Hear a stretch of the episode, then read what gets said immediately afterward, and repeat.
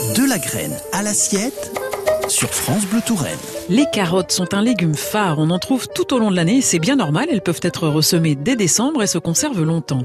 Vous pensiez peut-être qu'une carotte c'est obligatoirement orange?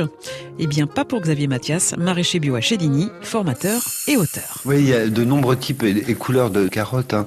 On a des variétés qui sont adaptées à la production primeur, d'autres de conservation, mais on a aussi des couleurs qui vont du blanc au pourpre, en passant par les nuances d'orange et de jaune. Après, on va trouver des, goûts différents à ces carottes-là. Elles sont pas chimiquement composées pareil.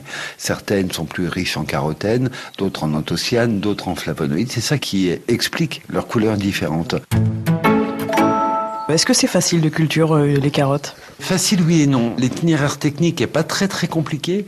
Par contre, le SMI est un peu pénible parce que la germination est assez lente. Dans des conditions idéales, ça germe en 9 jours.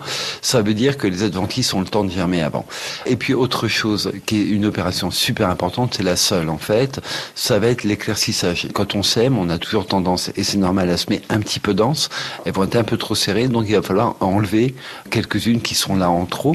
Si on rate cette opération-là, deux carottes trop serrées ça fait pas deux petites carottes, ça fait pas de carottes du tout parce qu'elles se concurrencent à la lumière en fait et donc elles développent pas de racines. C'est le seul petit piège qu'on a. Après, on a un petit adversaire quand même qui est assez pénible qui s'appelle la mouche de la carotte.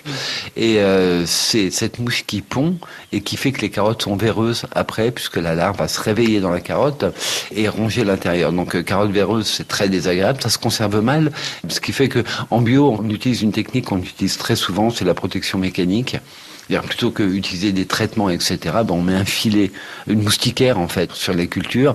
On sait que les mouches de la carotte elles volent de euh, euh, fin août avec euh, maintenant plus de générations de vol. Hein, le signe du dérèglement climatique, on le voit à ça.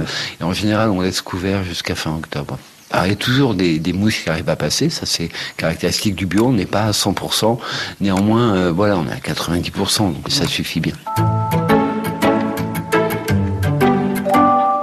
Parle souvent le goût des tomates, etc. Pour moi, il y a deux légumes où en bio on a une vraie différence gustative qui vraiment claque euh, très fort.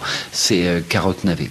Ah oui, c'est vraiment tout à fait étonnant de retrouver des saveurs, de s'apercevoir par exemple que les navets c'est bon et que les carottes ont énormément de goût hein, en fait. Hein. Rien quand on les brosse, il y a une odeur de carotène qui remonte. J'en profite d'ailleurs pour rappeler qu'on épluche trop. Hein. Il y a un ustensile qu'on devrait voir revenir dans les cuisines, c'est la brosse à légumes. Hein. Arrêtons l'économe systématique. Hein. Il y a quand même beaucoup de nutriments qui sont situés dans la peau. Et bien brosser, ça suffit largement. La peau des carottes, elle n'est pas dure, elle n'est pas désagréable.